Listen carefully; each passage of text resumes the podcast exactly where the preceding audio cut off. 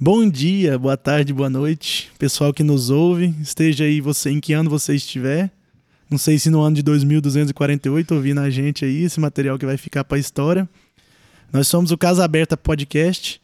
Somos dois irmãos com umas ideias aí a desenvolver. Meu nome é Ulisses. Meu nome é Alisson, Ali Rosa. E hoje estamos aqui com a Beatriz, novamente, causando aqui no podcast. E com a Jasmine? Jasmine, você podia falar um pouquinho mais de você pra gente? Posso. Da minha profissão? Sim, da profissão, de quem você é também. Quem é a Jasmine? Quem é a Jasmine? O que você gosta de fazer? Porque, assim, a gente, o primeiro episódio a gente gravou com um primo nosso e, assim, até pra gente te conhecer melhor também. E pro pessoal que vai ouvir conhecer também. É, então, a Jasmine tem. Falando em terceira pessoa. Eu tenho 24 anos, é, sou formada em pedagogia, 24, quase beirando os 25, assim, daqui dois meses. É, sou formada em pedagogia pela Federal, é, especializada em educação especial, trabalho, é, tenho especialização em ABA, que é a análise do comportamento aplicado, voltado para crianças autistas, pessoas autistas. É, sou psicopedagoga, atuo na clínica e sou neuropedagoga e psicomotricista também, trabalhando também com todos esses desenvolvimentos, desenvolvimento motor e cognitivo. É, a Jasmine é apaixonada pela educação. Sou muito encantada. Eu brinco que eu caí de paraquedas, na verdade, porque é, no meu ensino médio, nunca que eu imaginei na minha vida que eu faria pedagogia, nunca que eu ia caminhar por esse rumo. Eu tinha uma outra visão, uma outra ideia. E assim, a pedagogia que me escolheu. Eu caí lá e me apaixonei e assim, não poderia me ver em outro lugar a não ser onde eu estou hoje. Então, é isso. Então eu fico feliz, então, porque aqui É temos temos o Alisson que tá meio por fora, mas três educadores, né? Hum, eu tô fora de área, mas é, é, sempre foi meu caminho foi trilhado para esse rumo. Eu dei uma desvi- desvirtuadinha recentemente, mas em breve eu tenho planos. Retorna a casa, retorno, né? retorno triunfal. Ah. E você tem alguma rede social para divulgar aí pro pessoal de seguir? Tem, eu tenho sim, eu te- tenho vários. A gente vai O colocar, a tem gente é coloca na descrição né? aí pro O que pessoal tem que. é rede social. Então vamos Mas lá. eu tenho de perfil profissional, eu tenho o terapeuta.jasmine Borges, que é onde eu compartilho um pouquinho sobre a minha experiência, né, com educação especial, com as terapias, a intervenção terapêutica. Tem o Incluaba, que é uma uma rede social nova que a gente começou agora, que é de uma colônia de estimulação para crianças com deficiência, que a gente está trabalhando um projeto novo na nossa equipe terapêutica.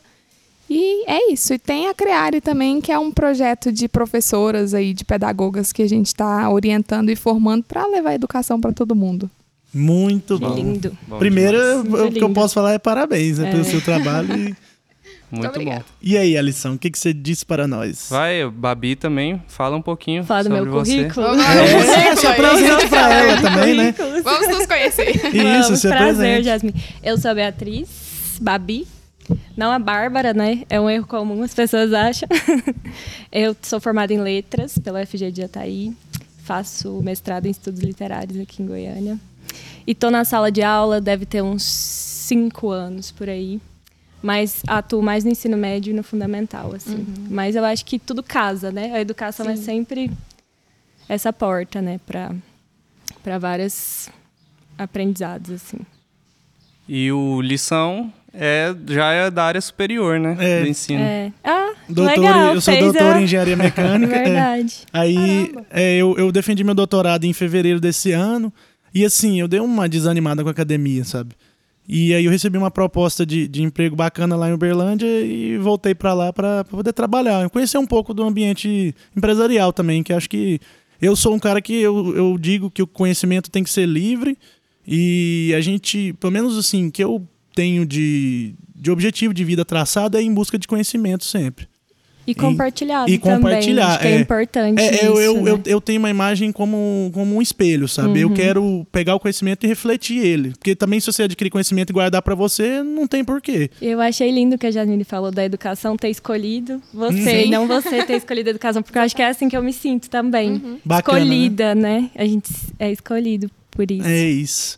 E- Sem querer romantizar, né? Porque a gente não pode romantizar as coisas, mas É isso aí. E para a gente começar nosso bate-papo, eu queria propor uma reflexão sobre esse momento de pandemia e ensino à distância. Como, como que tá essa questão para quem trabalha é, em sala de aula com educação? Como que, como que uh, as escolas, as instituições de ensino se adaptaram para isso? Porque no começo da pandemia, é, a reflexão era muito, tipo assim, acham, acharam que passaria rápido e já tem mais de um ano que a gente está aí nesse, nesse rolê.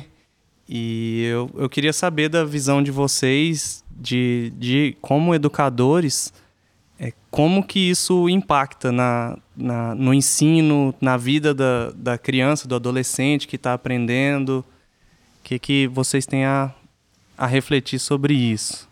Quer começar? Pode começar, Pode a gente faz a escadinha. Tá bom.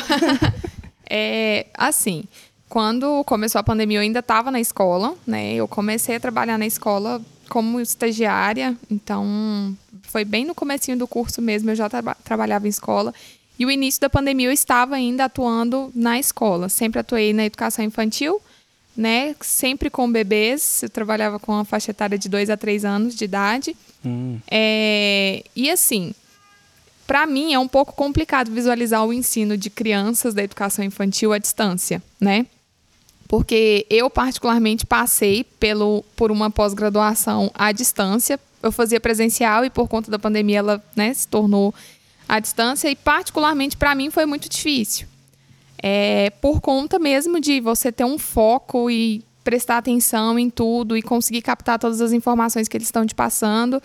E eu, eu fiquei pensando bastante sobre como funciona para uma criança, né? Uhum. É muito complicado. Então, assim, hoje que eu estou em consultório, o que eu mais estou recebendo é criança com dificuldade de aprendizagem. É, por quê? Porque o ensino à distância, ele tem ali o seu percalço, né? Porque é, o professor ele tem que se virar nos 30, digamos assim, num termo mais. Ele tem que se virar nos 30 para fazer o aluno prestar atenção. E com adulto já é difícil, né? Que a gente desliga a câmera e o áudio e fica lá, às vezes, fazendo qualquer outra coisa. Imagina com uma criança.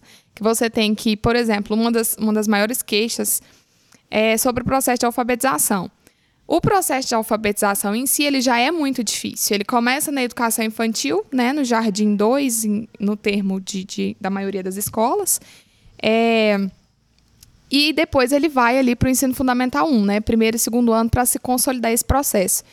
E, e você vai imaginar como que funciona o professor ensinando uma criança a ler e escrever pelo computador. Tipo pois assim. é, é isso que eu fico, eu fico refletindo é. muito sobre isso, porque eu, para mim é meio que inconcebível isso. E sabe o que eu acho que também soma a esse cenário assim de, de ser ruim?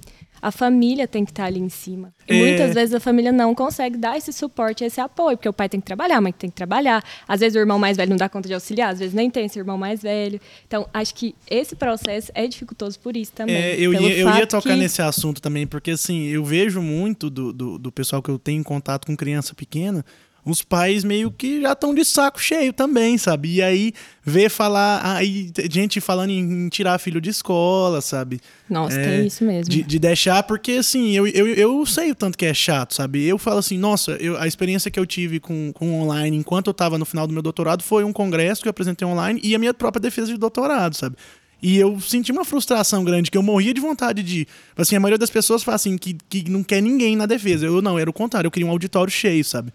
Meu sonho era encher um auditório e ir lá e falar na frente do pessoal, uhum. mas não deu para fazer. Mas o Alisson viu, pelo menos nós conseguimos colocar umas 30. Quantas pessoas? Você encheu um auditório virtual. encheu um auditório virtual. Foi pelo Meet ou foi? Foi pelo Meet. Foi pelo Meet. Só que, assim, e aí os pais. Eu, eu não gostei dessa experiência, sabe? Uhum. Mas a gente tem que se adaptar, não tem outra forma.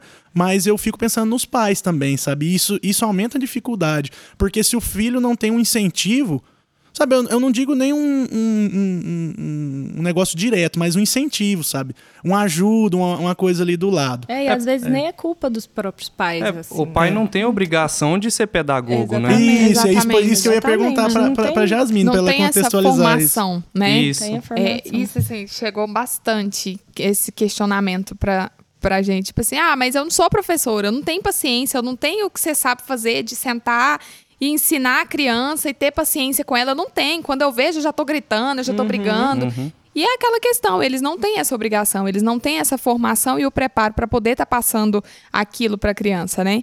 Então, realmente tem se tornado bem complicado. Até aquela, aquela brincadeira dos memes, tipo assim, a câmera tá ligada, a mãe passa de pijama, e, e aquela loucura dentro de casa, a mãe fazendo almoço, tentando ensinar a tarefa pro menino, e o menino querendo sair para correr. E assim, a gente fala também muito que é muito complicado, porque em casa na escola você não tem estímulo, por exemplo, de outras coisas De que você pode o fazer. ambiente influencia Por quê? demais, né? É, na escola a gente tem uma rotina. A criança estando na escola, ela já conhece Uhum. a rotina. Ela sabe que tem a hora de correr, tem a hora de brincar, a hora do lanche, a hora da atividade. Então, assim, ela segue um cronograma. Em casa, tem a televisão, tem o tablet, o celular, o irmão, o cachorro, os brinquedos dentro do quarto, a cama, tem tudo pra não deixar aquela criança sentar e assistir a aula, né? Sim. Então, a gente tem um contexto mais complicado. E nós tivemos, já tem estudo já, fazendo esse levantamento, é, do quão prejudicial foi a pandemia para a educação, né? E que a gente vai ter aí os próximos 5, 6 anos para tentar recuperar as perdas que nós tivemos agora. É. Então, é muito grave. É, E quanto mais a gente pensa, né? Quanto mais a gente olha na- nos prejuízos que a pandemia e essa má gestão tem causado pra gente, pior fica, né? Porque assim, esse é um, um, um- um aspecto que eu não tinha notado. Eu tô descobrindo, tô percebendo isso aqui agora, conversando, sabe? E assim, eu fico imaginando também o tanto de coisa que. Que É tem, uma que- que defasagem tem em cima, total, é assim. defasagem. E é, é difícil pensar em, tipo assim, alguma alternativa para o que, que poderia ter sido feito diferente na questão do ensino, por exemplo. Foi né? tudo muito rápido, né, Alisson? Todo mundo teve que Sim. se adaptar de uma forma muito rápida. E tudo era provisório. Então ninguém achou que ia Isso. passar dos dois anos. Então, assim, Aham. ah, vamos fazer desse jeito aqui É, mesmo. Você pode ver até as próprias plataformas, né? Aham. Como elas evoluíram ao longo desse Sim. ano. No comecinho, e igual o Alisson falou, vamos, ah, vai durar uns dois, três meses, beleza, tal, gripezinha, teve até discursinho, aí, mas E era isso. Então vamos fazer do jeito isso. que dá agora, pra depois a gente. Isso. Que, de, que isso vai passar rápido. E aí não passou. Então a gente tá nesse não passou e o que fazer com e o que isso. fazer com isso? É, Até É. me, Então é, é a vivência, é a é a experiência de ver como é que vai acontecer. Até pra- me questionaram é, recentemente sobre se eu apoiava o retorno às aulas, né? E assim, antigamente, no início da pandemia, eu ficava assim, gente, meu Deus, é um absurdo as crianças irem para a escola, porque realmente a gente estava numa situação muito grave. Ainda estamos, né? Estamos caminhando para uma melhora, assim, com, com mais vacinação, enfim. Mas a gente ainda está numa situação muito crítica. É, só que é, hoje em dia não dá para você manter as crianças fora da escola mais. A Não socialização, né? Não tem crianças como. Tá super Então, assim, prejudicada. os casos, o nível de ansiedade nas crianças que desconta em alimentação, a criança, pela ansiedade, se torna, se torna agressiva, Uhum. é, cria bloqueios emocionais. Então, assim, já não está afetando somente a aprendizagem mais, né? Está afetando o comportamental dessas crianças também. E não somente das crianças, né? Vamos falar também que, por exemplo, o trabalhador que tinha uma rotina de sair todos os dias e passar a fazer né, home office, isso é complicado, é difícil a gente Demais. se adaptar com isso, né? Demais. De ficar isolado, de não poder sair, de não poder Sim. conversar. Isso é difícil. Não, tudo que você tava falando de ficar em casa e você tem as distrações e tudo, isso serve pra mim, por eu exemplo. ia falar isso também do, do meu ponto de vista, porque eu, eu nunca tinha trabalhado. Então, é, eu cheguei aí a integração foi foi é, é, foi online e tal. E aí logo depois começaram a liberar o, o híbrido, né, lá do, da, da empresa. Então acho que tem, tem uma limitação e aí você tem que reservar e, e eu falei pro, pro meu chefe, eu falei assim, eu vou vir todo dia. Sabe, eu posso vir todo dia? Ele, não, pode. Aí eu vou todo dia. Eu só fico em casa quando eu tenho alguma entrega pra fazer, alguma, alguma coisa que eu vou acordar mais cedo pra começar. Porque eu, eu trabalho com o desenvolvimento de, de sistemas, né? De, de, de aplicações e tal na parte de criação. Então eu tenho que dar as ideias e, e começar a produzir as telas pra depois passar pro pessoal programar. Aí eu quando tem muita coisa de bloqueio criativo, sabe? Quando eu tô no- lá no escritório tem um bloqueio criativo, eu levanto, tomo um café e converso 15 minutos ali com o pessoal, volto e, e volto melhor. Agora em casa, o que que você faz? Sozinho. Eu moro sozinho. Pega um celular, quando você vê passou meia hora, sabe? Aí você desespera porque você já tá passando o seu tempo, você tem que, que, que, que cumprir e aí fica nisso. Então é diferente para isso também. Isso eu tô do ponto de vista de um adulto, agora para uma criança, sabe?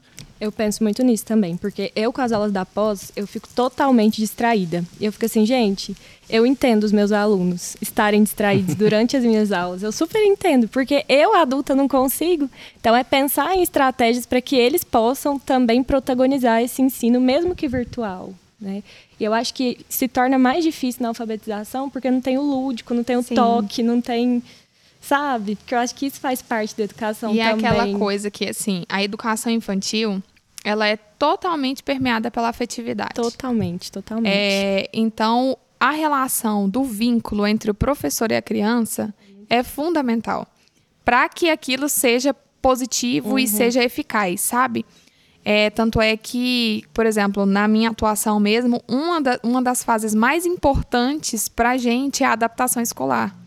Que é o momento em que a gente cria os vínculos né, com, a, com os alunos, com as crianças. É aquela questão mesmo. Eu trabalhava com, com criancinha, então a adaptação tinha muito choro, uhum. né? Porque é, é, de fato aquele desmame de, de separar a criança da mãe por uhum. um período de 5, 6 horas é, e às vezes uma criança que nunca tinha ido para a escola, que sempre ficou com a mãe ou estudava sempre em casa. Então, para a gente, o, o, principal nesse momento é pegar, acolher aquela criança e fazer com que ela confie na gente, né? Porque quando esse vínculo está estabelecido, a gente consegue ter uma confiança e ela vai colocar nós como professores como um exemplo e a gente vai conseguir iniciar o processo educacional a partir desse vínculo. E a educação é, infantil é isso. É, e hoje, na pandemia, a gente não tem, né? Uhum. A gente não tem o toque. E é tão interessante isso que na educação infantil eles têm uma professora para ensinar tudo. Então é a professora, é o vínculo que eles têm. Exatamente. No Fundamental 2, no médio, não. É um professor para cada coisa, é tudo misturadinho, uhum. mas ali não. É a professora, é um ano que você vai Ex ficar com essa existe professora. Existe isso que, que eu fico pensando também. Existe isso de uma espécie de vínculo maternal também com a professora, com a educadora?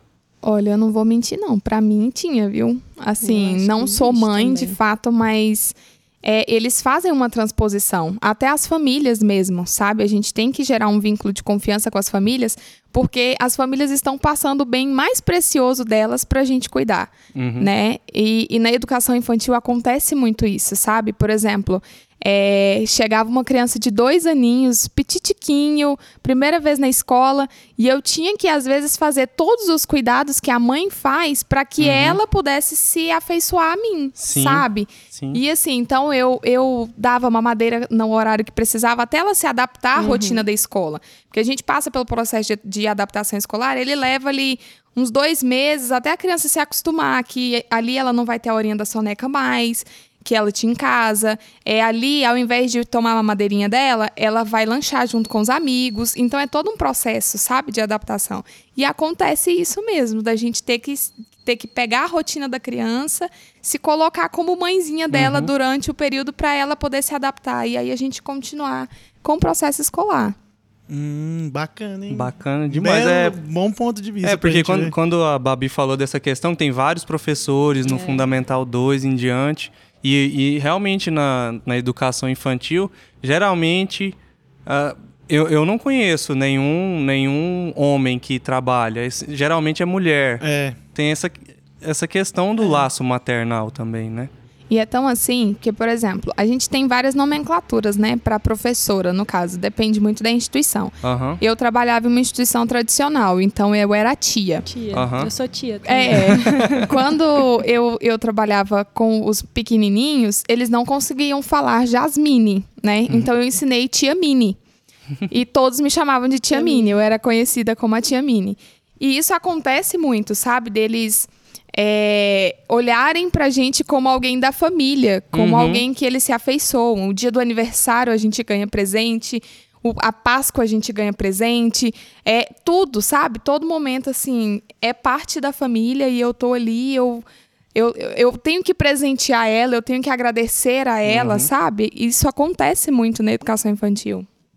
É, é um ponto de vista bacana. Sim, pois é. Eu, eu não, não tinha relacionado é, eu, eu isso. lembro assim, eu lembro de mim, quando eu passei da quarta série, que era uma professora só pra quinta, que eram vários, foi meio que...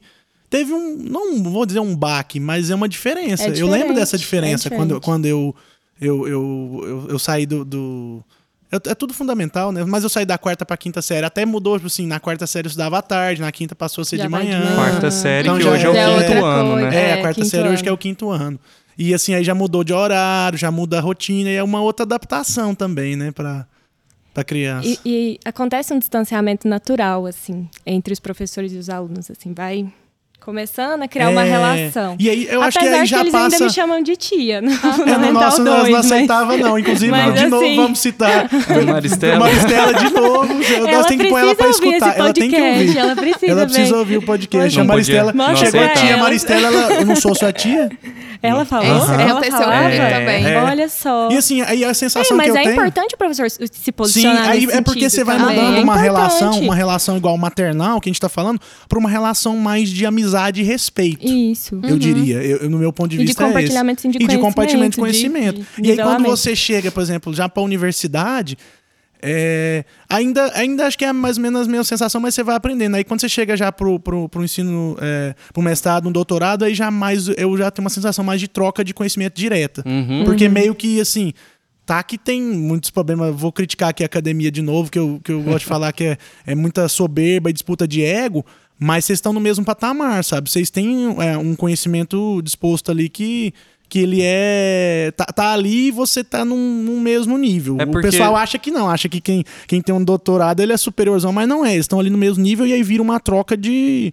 de É de porque você já tá. O próprio aluno já tá produzindo o Isso. conhecimento, né? É diferente, né? Você, né, comparando agora o, o basicão que você tá só aprendendo, depois você tá, você tá difundindo também já, né? Difundindo e produzindo, você já sabe como é que ele é feito. Você já é tratado como um profissional que está gerando conhecimento. Isso. Como né? pesquisador mesmo. É, e assim, Isso. aí tem, eu tenho outra, também outra sensação, que pelo menos.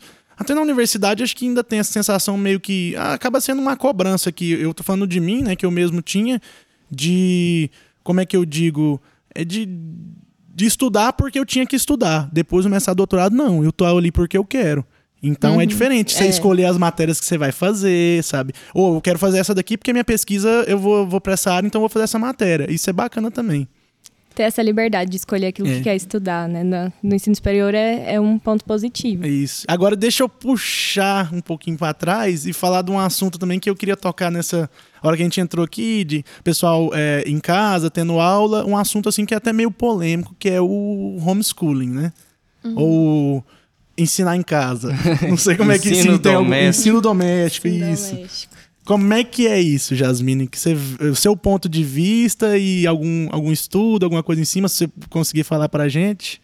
Então, esse aí é polêmico. É. Polêmico. Mamilos. Tem muita divergência.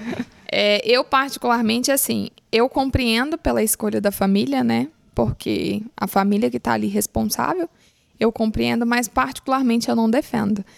Porque o homeschooling, ele, ele é feito pelos pais. E como nós Uhum. falamos mais cedo, os pais não têm a formação específica e própria para ensinar, né? E a gente tem toda uma didática, né? Os professores aqui sabem que a gente passa por uma graduação que ensina didática, como você vai ensinar. A gente aprende como ensinar. Isso tudo para ensinar as, as, as pessoas, né? Sim. Seja qual faixa etária elas estiverem. Mas é, não tem esse preparo. A escola, ela tá organizada é, para ensinar. Então a gente senta todo final de bimestre, faz o balanço, é, avalia a criança numa perspectiva profissional, né? De que você realmente tem uma formação para avaliar aquele desenvolvimento. Chega no final do ano, você já senta de novo, faz o balanço do ano e programa o ano todo, o próximo que vai vir. Então você sabe de conteúdos que são denominados por documentos oficiais do Ministério da Educação. Então, assim, é um preparo que a gente tem para estabelecer o que a criança precisa aprender, como ela vai aprender, e nesse decorrer todo, sabe, de, de metodologias e formas de ensino e adaptação, tudo isso. Então, o homeschooling não tem isso. E um ponto que, assim, eu vou martelar: o homeschooling não tem interação. Criança, todos nós, né, seres vivos, nós aprendemos a partir do social, Sim. Uhum. né? A, a criança, ela aprende a falar porque ela vê os pais falando. Ela aprende a se comunicar porque ela convive com outras pessoas e vê elas comunicando, né? Então, assim, ela aprende regras sociais é na convivência. Então, a convivência, a interação, ela é fundamental. E o homeschooling não tem isso. A primeira noção de sociedade que a criança tem é a escola. Só Isso, pensar sim. qual é a função da escola. Não é, só, não é só você passar conteúdos para criança. É ou muito pra- além disso. Vai muito além disso. É, é o que eu, eu falo, tipo assim, lógico, eu sou especialista na minha área de, de engenharia, mas o que a universidade me trouxe, assim, de que eu posso destacar de melhor foi a maneira de pensar. Sabe? É ensinar como pensar e que eu tenho que questionar as coisas. Isso daí, é, quem não passa por uma experiência dessa dentro da universidade pública, é, eu vejo que é meio difícil a pessoa desenvolver essa, esse senso. E assim, e a criança é o primeiro contato, né? É, é- é além disso, é tipo o contato social total. Sim, e, e- e essa questão do contato social tem a ver com a diversidade também. Você ter contato com pessoas que são diferentes de você. E geralmente, aí também pode ser uma, uma fala um pouquinho preconceituosa minha, mas geralmente o pai que quer educar o filho no homeschooling, ele está preocupado com essa diversificação. Ele quer que o filho pense igual ele, ele quer. Ele quer Ele quer manter o filho na bolha ali Isso, dele. é, que conheça colocar aquilo que o- ele acredita. o cabresto, né? Geralmente parte assim, como o Alisson falou, pode ser uma, uma premissa meio conservadora, mas parte de, de pais conservadores, que querem impedir que o filho veja outras realidades, que ele tenha essa noção de mundo, que fique ali. então a escola é um meio muito importante todo- de interação, não sei mesmo, se como a Jasmine todo, falou. Mas a maioria dos pais, É. ele quer o que o filho seja uma versão melhorada Isso. dele, né? Uhum. E assim, isso é muito ruim, eu, no meu ponto de vista, sabe? é egoísta, né? Egoísta, é.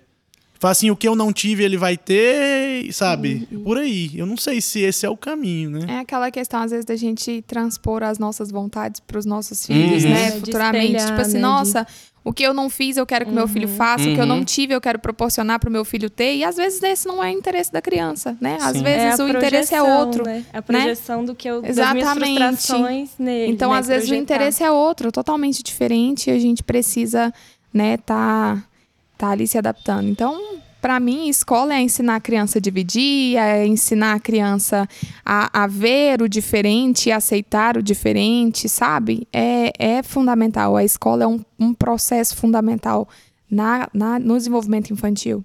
E quando a gente fala também de diversidade, de ver o diferente, aceitar o diferente, aí a gente entra também na questão do ensino especial, que, que você trabalha com isso é, também. Quando para a gente colocar um, um início nesse assunto do ensino especial, vamos, vamos falar sobre as nomenclaturas. É, como que você, como que, como que é a maneira correta de se tratar a, a, a pessoa com deficiência, a gente chama de PCD, as, as pessoas com os transtornos. É, fala um pouquinho disso pra gente, pra gente não dar fora na hora de, de falar as palavras. É complicada essa questão de, de nomenclatura, porque mudou muito, né? Assim, tá sempre mudando. É, eu até comentei mais cedo a, a respeito do, do uso do portador de deficiência física, Uhum. né? Que não se usa mais porque portador remete a uma doença e a deficiência não é uma doença, né? É como se estivesse carregando alguma coisa, né? Você está portando, você, está portando uma carteira, você está Exatamente. portando uma deficiência também, Então né? a gente tem que tratar é, é uma pessoa com deficiência, né? Isso engloba também alguns transtornos, né? Que entram dentro dessa característica de deficiência, que trazem déficits cognitivos, né? Que tem outros comprometimentos diferentes do, do físico, é, mas também é, são apresentados como, como uma deficiência. Ou uma pessoa com transtorno, que a gente entra dentro do espectro autista, né, que é um transtorno do espectro autista que tem os comprometimentos, uma pessoa com TDAH, né? Então, assim, a gente vai entrando nessa perspectiva dessas nomenclaturas e a gente tem que tomar bastante cuidado, né, para não tratar é com desrespeito ou às vezes um menosprezo, né, de É porque é, é, é normal, né? É, a deficiência, pessoas com deficiência fazem parte da sociedade, então isso é normal, tem que ser tratado de, de uma maneira normal. De- é, dentro dentro da, do curso de engenharia civil, quando a gente estuda projetos arquitetônicos, a gente estuda projetos com acessibilidade. Então, É, eu aprendi a, a, a, nomenclatura PCD, que é a pessoa com deficiência, para você tratar com normalidade essa, essa diferença. Sim. É, é exatamente isso que a gente estava falando da função da escola. É porque o que, que acontece? Essa, essa diferença de nomenclatura, ou às vezes o olho torto de não, não saber como lidar com uma pessoa né, que apresenta alguma, alguma dificuldade, alguma diferença, é, é justamente porque não teve contato, né? Porque quando a gente tem contato, a gente lida com, com naturalidade. Eu falo, por exemplo, comigo. É, eu tenho contato com muitas crianças autistas de amplos comprometimentos, algumas mais graves, outras mais leves. Quando eu vejo uma criança dando uma, uma birra, digamos assim, que a gente chama de comportamento desorganizado, para não falar que é birra. eu tá com aquele comportamento. É, é, um comportamento disruptivo. Quando a gente tá com, com quando eu vejo, para mim eu trato com naturalidade, né? Porque até porque quando a gente estuda, por exemplo, sobre a infância, a birra é somente a criança expressando a sua vontade, né? uhum. né? E nós adultos que vamos moldar ela, tipo, mostrar como que ela tem que lidar com essa frustração, né? Com essa emoção que ela tá sentindo. Porque a, é birra... É a maneira que ela sabe de fazer isso. E parar né? de ver a birra como algo, ah, esse menino é mal educado, ah, esse menino Sim. não sei o quê. Não, porque é a, maneira como ele vai se expressar, Por exemplo, né, a criança, ela quer um brinquedo. Uhum. Ela não sabe que existem valores para uhum. comprar uma coisa. Ela apenas quer. É um desejo, é uma emoção. Uhum. Ela quer ela não, não vai saber se manifestar de outra forma, a não ser chorando, gritando, deitando no chão. E isso, assim, a gente tem que saber lidar, porque somos nós mesmos, adultos, que vamos virar para ela e mostrar o valor das coisas, ensinar como que a gente contorna uma situação, que não é chorando, não é gritando, uhum, não é uhum, dando uhum. birra que ela vai conseguir as coisas. Então é assim, é nós que somos os mediadores, né, disso. Então, assim, é, é lidando com isso que a gente torna natural. Então, você olhar e você difundir o conhecimento, que é o que a gente está tentando fazer aqui, falar Sim. um pouquinho, é, para as pessoas terem acesso e saberem a forma correta de fazer. Né? Porque às vezes também é, é muita desinformação, né? Sim. É, eu mesmo, como adulto, de vez em quando eu tenho vontade de dar umas birras, mas acho que não fica muito. Não fica bom. Não fica né? muito bacana. Não, tem a... adulto que ainda dá birra. A gente, a gente tem maneiras diferentes de dar birra. É, é, foi, a, foi a falta de educação emocional. É, mas assim, eu... agora é, tendo introduzido os conceitos e tal e falado um pouquinho, como é que ficou essa questão, que eu acredito que seja um pouquinho mais complicada, da pandemia para esse tipo de ensino? Eu posso contar um caso antes da gente entrar Pode. nesse assunto, porque eu acho que entra muito no âmbito da desinformação que as pessoas têm. Eu tinha um aluno autista na ele cursava o oitavo ano assim. E a gente foi na UFG para ir no espaço das profissões. Quando a gente chegou lá, ele teve uma crise muito, muito, muito, muito, muito feia, assim, porque era um lugar diferente, era barulho, ele não gosta de barulho. Então, assim, eram outras pessoas, outro ambiente, ele não estava acostumado com aquilo ali. E ele tinha uma monitora, né, que sempre acompanhava ele, que era a pessoa que ia. E ele começou a dar uma crise muito feia no meio do, do evento, assim. E aí, ele empurrou uma outra criança. E o pai dessa criança foi muito, muito, muito agressivo comigo, me perguntando da seguinte forma: por que, que você trouxe esse aluno para cá? Se ele é assim, então que deixe ele na escola. Então, olha o que, que a desinformação não faz com as pessoas, né? Porque ele estava no momento de crise, era um momento que todo mundo tinha que acolher, era um momento que todo mundo tinha que ter preparo. Num ambiente acadêmico como aquele, que as pessoas que estavam uhum. frequentando ali não eram pessoas que não sabiam das coisas. Aquela pergunta me doeu muito e eu pensei, gente, nós temos ainda muita coisa para aprender. Porque por que você não deixou seu aluno, então, fora da excursão? Como assim? Como que eu ia deixar ele fora, Aí sabe? a gente já vem...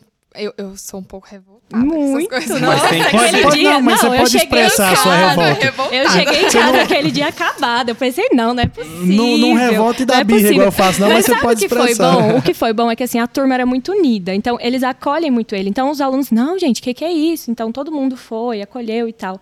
Mas foi muito revoltante, sabe? Essa situação, assim, de exclusão, marginalização. É. O, que esse pai, o que esse pai fez foi excluir. Né? E não é o que a gente só. quer. Porque incluir é o quê? Ele foi ele se desorganizou, porque isso acontece, ele tinha uma sensibilidade, ele se desorganizou.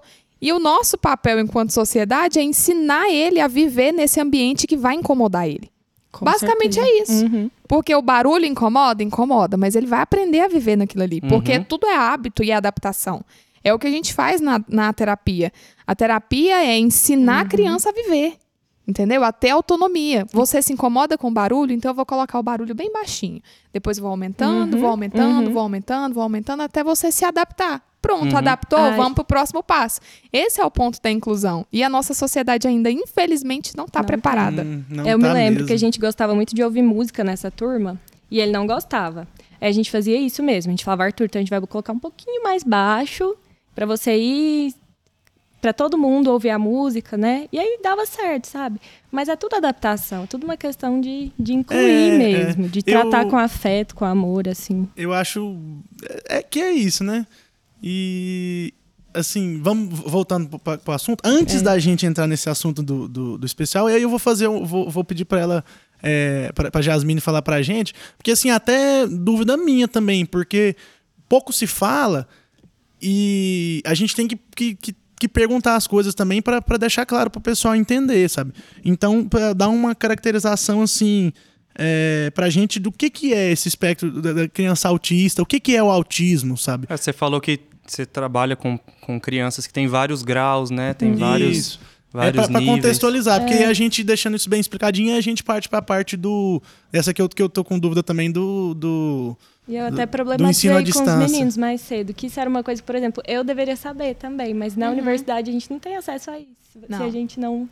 Eu falo Buscar. pela minha formação, porque Uhum. assim, eu formei em uma excelente instituição, sou apaixonada pela FG. Também. Vou voltar pra lá em breve. Mas, FG lovers. né? Mas tem essas falhas, né? Eu até estava questionando esses dias a respeito, por exemplo, do programa de pós-graduação, que eu estava olhando as linhas de pesquisa e tal.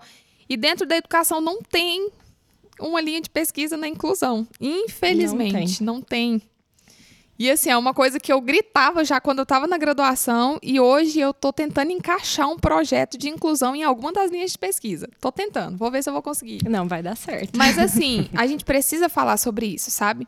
É, e lá na, na faculdade mesmo eu tive que buscar é, núcleo livre para conseguir ter esse conhecimento. Foi quando eu comecei mesmo a fazer pesquisa.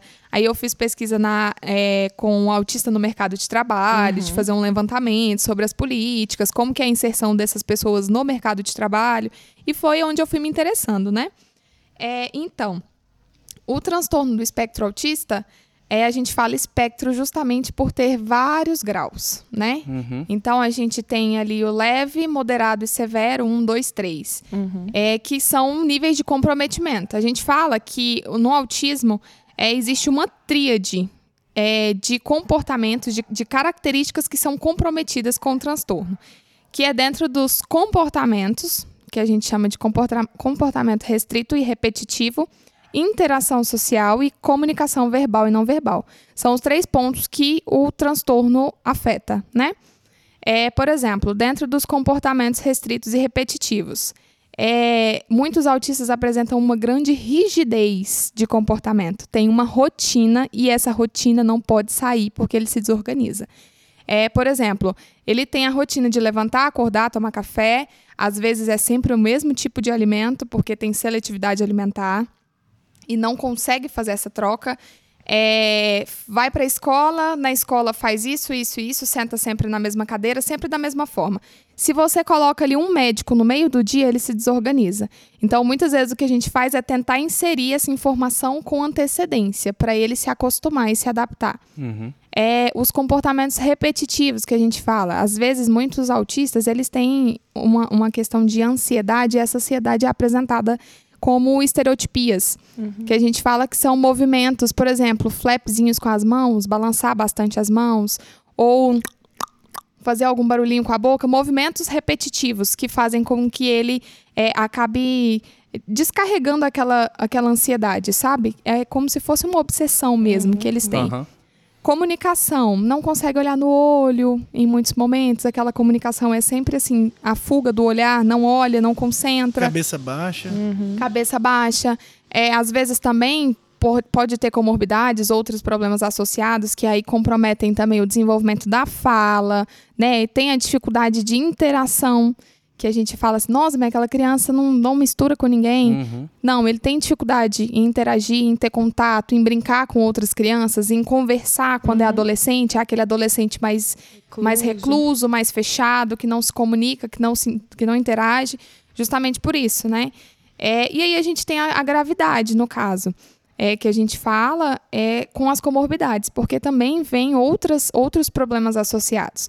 Existem muitas pessoas autistas que têm apraxia da fala, que é o que impede aquela criança, às vezes, de desenvolver a, a linguagem oral.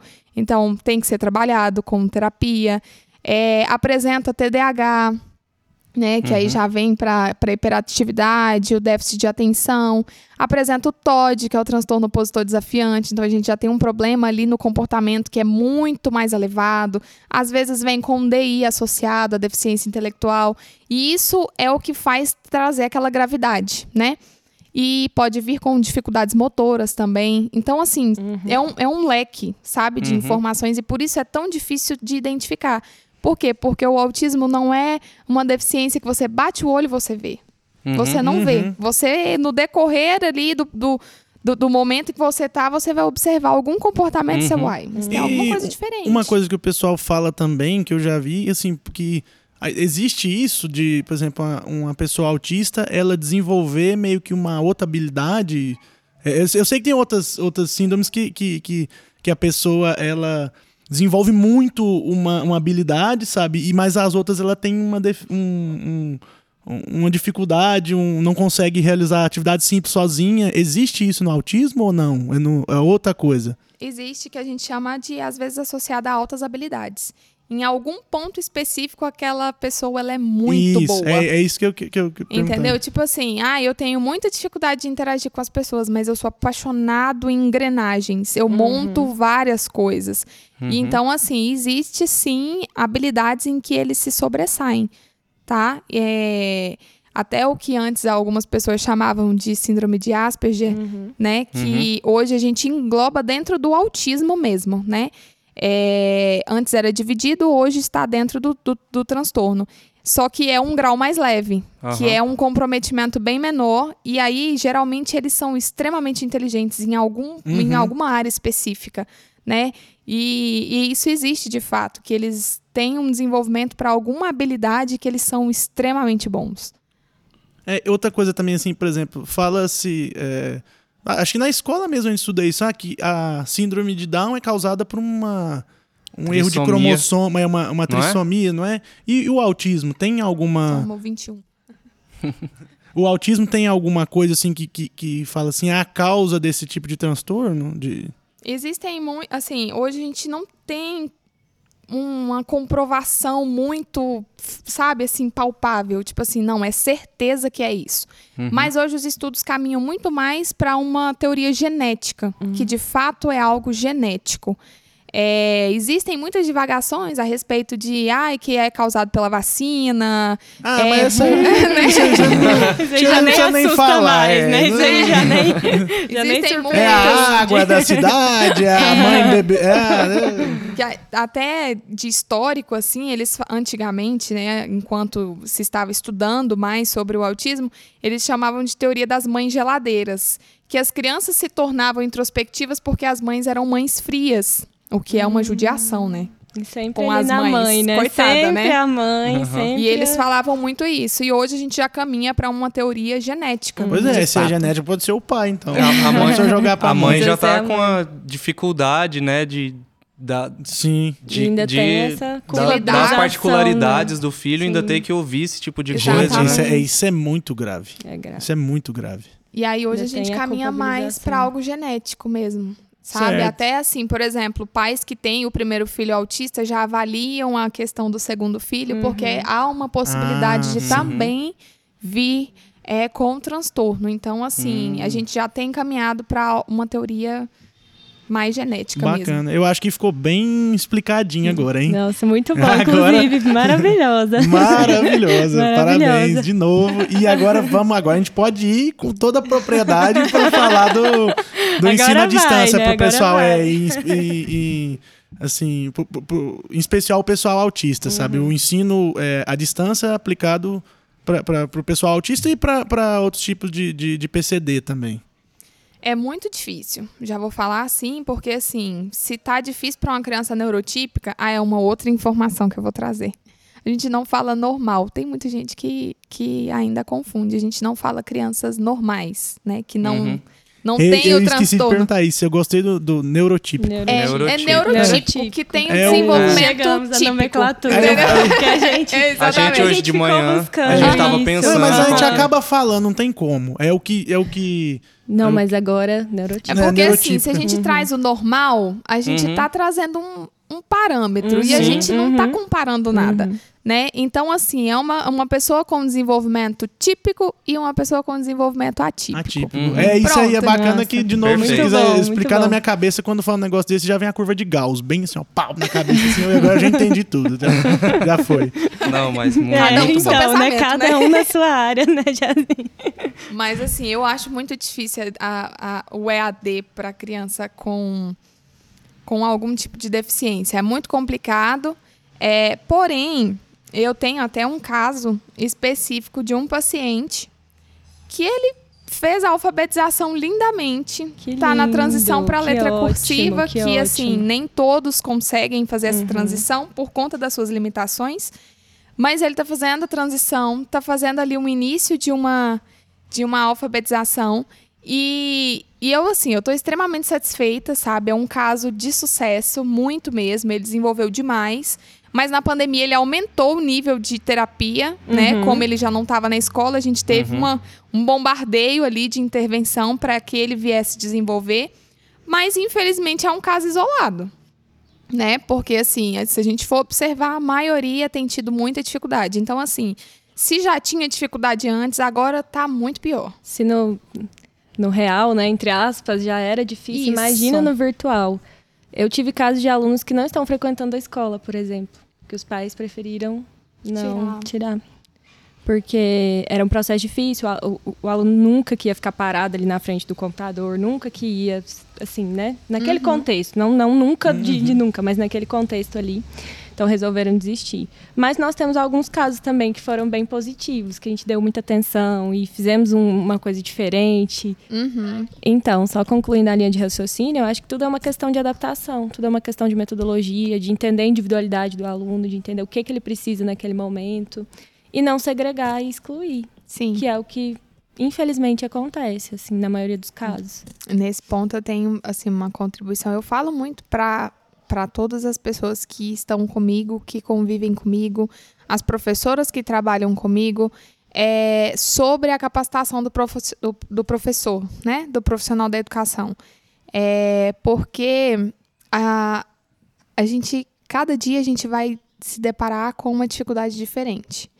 É, com uma criança que vai apresentar alguma coisa que vai colocar a gente assim Porque Contra nada é linear, né? Não é assim, ah, esse é assim. Não, tudo tem sua Não especificidade. é. Por né? exemplo, o autismo tem um amplo espectro. Se o profissional não estiver preparado para entender cada um dos, do- Uhum, dos contextos, ele não vai saber lidar com a situação. E a inclusão precisa de pessoas com informação. Para que a inclusão aconteça, de fato, as pessoas precisam de informação. E o que eu falo é tipo assim, não somente os profissionais que estão envolvidos diretamente com a inclusão, que, é os, os terapeutas, fono, psicóloga, ou os profissionais é, da escola, da instituição que a criança está inserida, ou a família, não é somente, entendeu? É a sociedade, é você estampar aí para todo mundo conseguir ver, ó, é assim que funciona, é assim que deve funcionar. Tipo assim, a gente conseguir se colocar no lugar do outro, sentir a dor daquela família, ter empatia e conseguir é, é, promover informação para que não aconteça de novo, sabe? É porque é muito triste se a gente fosse colocar no lugar dos pais que a gente falou mais cedo que tem uma perspectiva, né, para a vida dos filhos, porque eu imagino que quando os pais recebem a notícia que vão, vão ter uma criança, você já pensa num futuro, você pensa no que, que aquela criança vai poder construir, já o que, que ela as vai expectativas dentro daquele ser, e aí né? chega uma criança com limitações, isso é difícil para os pais, que a gente chama de luto, né? Que é o que os pais passam quando recebem o diagnóstico das crianças. Então, assim, é muito difícil. E é esse o ponto, é a gente difundir informação para as pessoas terem conhecimento mesmo. É, achei bom que agora levantou uma bola, eu vou passar pro Alisson pra cortar ela aí desse negócio da inclusão. E é- perfeito a sua fala. Não, perfeito. Obrigada. Então, eu, eu tenho uma experiência de, de vida mesmo, que eu tive um, um colega desde a, a pré-alfabetização até o fim do ensino médio, que com ele possui síndrome de Down, ele tem síndrome de Down.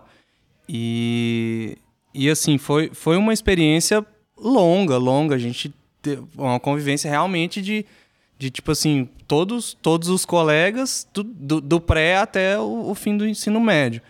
E então, assim, é, eu, eu acho que, que, que foi muito positivo para entender a, a, as diferenças de, de todos, as limitações, é, não só dele, as nossas também, porque, porque a gente tem as nossas limitações e quando a gente convive, né, quando a gente tem esse convívio é, social, a gente aprende muita coisa também. E, e, tem, e, e tem essa questão, existe esse debate sobre, sobre o, o ensino especial, se ele tem que ser é, vamos dizer assim, no mesmo colégio, na mesma instituição, é, junto com todo mundo, ou se tem que ter um, um, um, uma instituição separada. É, até que ponto isso é, é uma forma de segregar? Até que, até que ponto é, pode ser interessante de alguma forma? Porque é, tem um profission... os profissionais são mais especializados, mais dedicados para para trabalhar com isso. Eu, é, eu, eu, particularmente, aqui no alto da minha ignorância, eu não tenho uma conclusão própria sobre isso. Eu, eu enxergo prós e contras, né? Mas assim, vamos, antes dela falar, no, no seu ponto de vista, do seu colega, é, como é que foi isso? Da, da, turma, de você, do, de, da percepção que você tem dele também ali, dele adquirindo conhecimento, das dificuldades dele, sabe? Da, das... Então, eu, eu acho também que, que o caso dele é, po possa ser considerado uma, uma exceção de certo ponto, porque a, a família dele teve condições de colocar ele num colégio particular, para é, que, que, que tenham uma questão de estruturação e o colégio. Eu, eu acho, inclusive, que, que isso é, é lei, se eu não estiver enganado, que o colégio tem que colocar uma pessoa para acompanhá-lo durante o aprendizado, né? Uhum. Ele sempre teve isso. Inclusive, por muitos anos foi a irmã dele. É, eu acho que você não, você não vai importar, né, Camila? Eu te admiro demais pela, por todos esses anos aí de, de, de convivência. E, e ela também é uma pessoa super massa e, e era, era como se tivesse é, um, um, entre aspas, um, um, segundo professor dentro de sala, porque a Camila é, ajudava todo mundo também, a gente trocava experiências e e assim, o, o, o Kalil, ele é motivo de, de orgulho. Eu tenho muito orgulho de, de ter conhecido e convivido tanto tempo com o Kalil. Ele terminou agora a graduação dele. Ele se formou em Geografia pela UFG, vestibular ampla concorrência, normalzinho, e terminou. Então, tipo assim, é, eu sei que, que existem as, as dificuldades, as limitações, mas eu conheço a, a capacidade dele. E, eu, na, na minha perspectiva, para ele foi positivo ter, ter, ter convivido com a gente. Assim como para a gente também foi, porque eu, eu enxergo essa questão da, da, da inclusão dentro disso. É, então, a gente. A proposta da inclusão é colocar todo mundo no mesmo lugar, né? Sim. É, porque dessa forma você vai estar tá realmente incluindo aquela pessoa. Eu lembro até na faculdade a gente tinha uma imagem que a professora mostrava pra gente, que era um círculo. É... Aí era assim, era um círculo, e aí fora desse círculo tinha um círculo com as pessoas com deficiência. Uhum. E estavam separados, né? Que é a proposta da educação especial. De ter uma escola especial. Porque aí você tem uma escola com neurotípicos e uma escola com atípicos, né? Tá, e aí tinha um outro círculo, e dentro desse círculo tinha um círculozinho com as pessoas com deficiência. E aí, ainda assim, não era o nível que a gente queria, porque eles ainda estavam dentro da sua própria bolha. É, e depois, uma outra imagem de um círculo com todo mundo misturado. Uhum. Esse é o processo da inclusão, né? Real. é todo mundo junto. Aí a gente tem vários percalços, né? Mas a, a inclusão, de fato, ela acontece com uma escola que tem todos os tipos de pessoas, né? Sim. Com todas as diferenças. Aí a gente vem, os percalços, tem que ter estruturação, como você falou, né? Por exemplo, é, tem uma pessoa com deficiência física.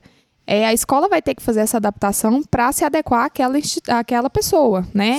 Tem uma, um- uma pessoa com deficiência visual. A escola vai precisar se adaptar para poder atender a demanda daquela pessoa. Um, um autista, uma criança com TDAH, a escola precisa se adaptar para isso. A escola, os profissionais, enfim. É porque o, o ideal é a escola não precisar se adaptar, ela já estar, ela já ser própria, própria para absorver todo mundo, né? Mas É, promover um ambiente de inclusão, né? É, é importante. Isso aí falta. Aí o que que acontece? Que a gente tem uma outra proposta que é, é a criança estar na educação, no ensino regular, em um turno e no contraturno ela está em um espaço especial, Uhum. né? Que, por exemplo, aqui em Goiânia a gente tem a pestalose, o CRE, né? A gente tem essas, esses lugares é, que fazem esse, esse contraturno. Então, em um turno, a criança está na escola, no ensino regular, né? Ela vai estar trabalhando toda essa inclusão. E no contraturno, essa criança vai para uma outra instituição para ter um atendimento específico. Isso aí também não precisa ser, por exemplo, de associações, né? Pode ser, por exemplo, é, é, em um turno tá na escola, no outro turno tá nos consultórios, né? Nas terapias, Uhum. que é o que acontece com a maioria dos meus pacientes. É, e isso acontece. E na rede pública, a gente tem uma modalidade chamada AEE, que é um ensino especial, né? Que a gente tem profissionais concursados que trabalham diretamente com isso. E é no contraturno essa proposta. Então, nas escolas públicas, é, a criança fica em um turno no, na- no ensino regular e no outro turno ela faz um acompanhamento especializado, né? É o atendimento educacional especializado, que aí a gente já vai trabalhar as habilidades faltantes, né? E quando a gente está no ensino regular, a gente trabalha a inclusão, a interação, a socialização, enfim, trabalha todas as outras modalidades, com estímulos, é claro, no- na aprendizagem, e depois a gente foca na dificuldade daquela criança no contraturno.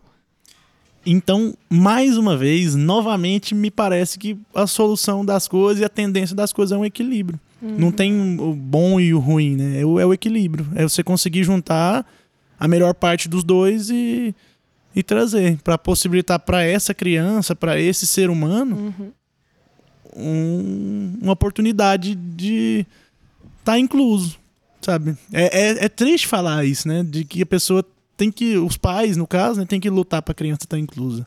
E eu fiquei pensando muito na questão econômica também, quando você citou as inúmeras terapias, né, e outras, e outras coisas. Desculpa, gente.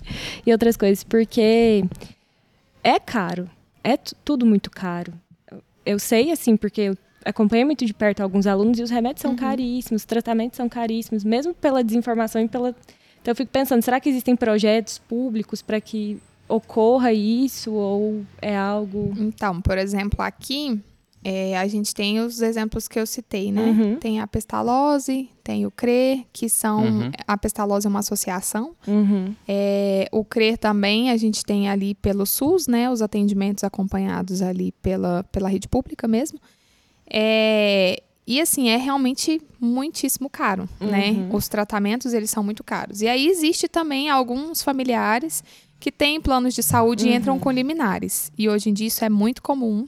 Igual Uhum. eu tenho os atendimentos com é, com crianças autistas e muitos de liminar, que entram na justiça para ter o ter. direito de conseguir as terapias pela, pelo plano de saúde. Então o SUS é um caminho também. né? Sim, hoje em dia tem mais terapias. É Uhum. difícil, é difícil, não é fácil.